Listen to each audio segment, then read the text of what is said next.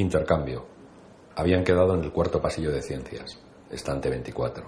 Allí, entre campos electromagnéticos, fuerzas cinéticas y agujeros negros, nadie los reconocería. El conejo, reloj en mano, llegó puntual como era de esperar. En cambio, el pequeño príncipe rubio se retrasó. Su planeta quedaba muy lejos. Tal como habían acordado, intercambiaron trece naipes de corazones por una rosa con espinas.